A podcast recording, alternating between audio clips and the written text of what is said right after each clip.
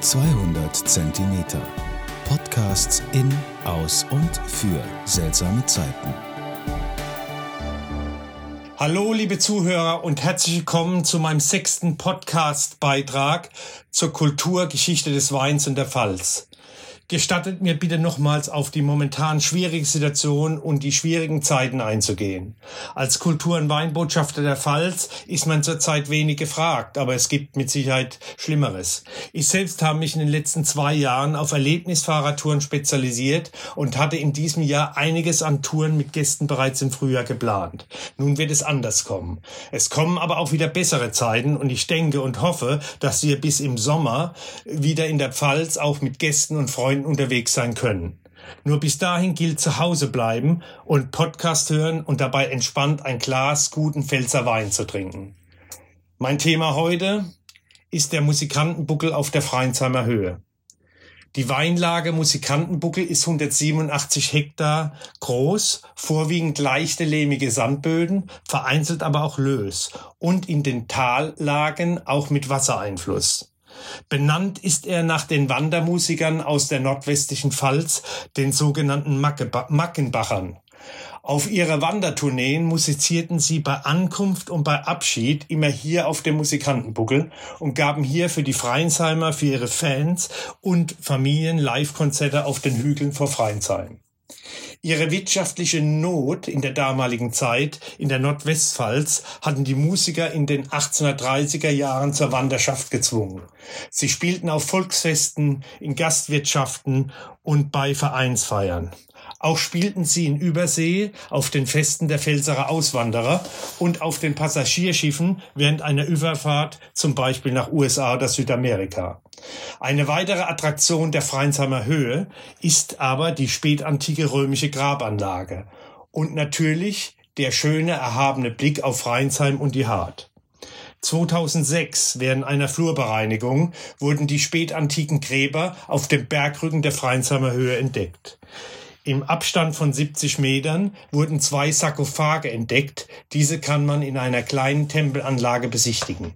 Insgesamt fand man auf dem Gelände fünf Steinsarkophage und zwei einfache Erdgräber was auf einen Bestattungsplatz einer in der Nähe gelegenen Viale Rustica hinweisen könnte.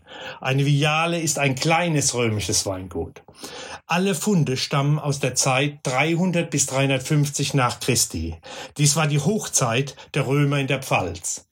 In einem Grab fand man besonders bemerkenswerte Stücke als Grabbeilage. Neun Beigabegefäße aus Glas, einen sogenannten Gesichtskrug aus den Töpferwerkstätten, wie sie damals in der römischen Garnison zu Worms hergestellt wurden. Zweifellos handelt es sich um ein Grab einer höher gestellten Persönlichkeit. Zusätzlich fand man kleinere Glasflakons, diese waren wohl mit ätherischen Ölen gefüllt.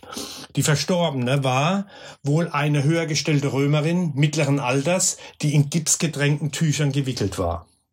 Auffallend ist eine große Anzahl an Getränkebehältern, wobei zwei fassförmige Doppelhenkelkrüge kaum einen Zweifel an den damaligen Inhalt guter antiker Pfälzer Wein bestehen dürfte.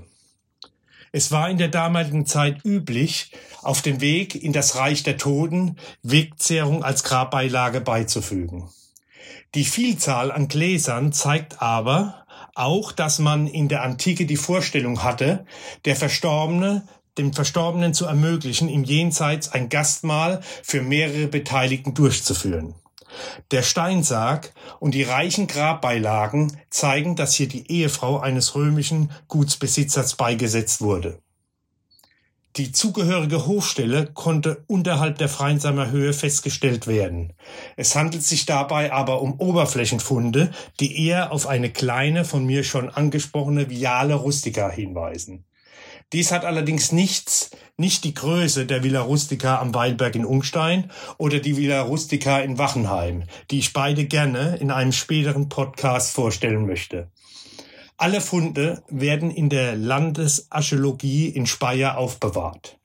Die Stadt Freinsheim durfte zwei Sarkophage behalten und unter Mithilfe des Dienstleistungszentrums ländlicher Raum in Neustadt und einer Stiftung und vielen ehrenamtlichen Helfern aus Freinsheim ist diese wunderschöne Tempelanlage oberhalb von Freinsheim entstanden.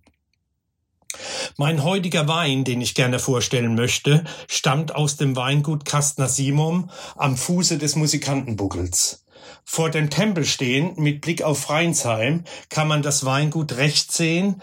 Danach kommt der Freinsheimer Sportplatz. Auch heute ist es eine Melon Blanc de Noir trocken. Aus einer opulenten Melot-Traube. Handverlesenes Lesegut mit hoher Qualität und unverletzten Trauben. Vorsichtig wurde im Pressvorgang aus den roten Melot-Trauben den hellen Saft gewonnen. 12,5 Prozent Alkohol, 10 Gramm Restsüße und 7 Gramm Säure. Die etwas höhere Säure resultiert aus dem Pressvorgang, so der Winzer. Von der Färbung unterscheidet er sich mit einer feinen, leichten Rosafärbung gegenüber anderen mir bekannten äh, Blanc de Noirs. Im Geschmack einer meiner Lieblinge für die Sommermonate.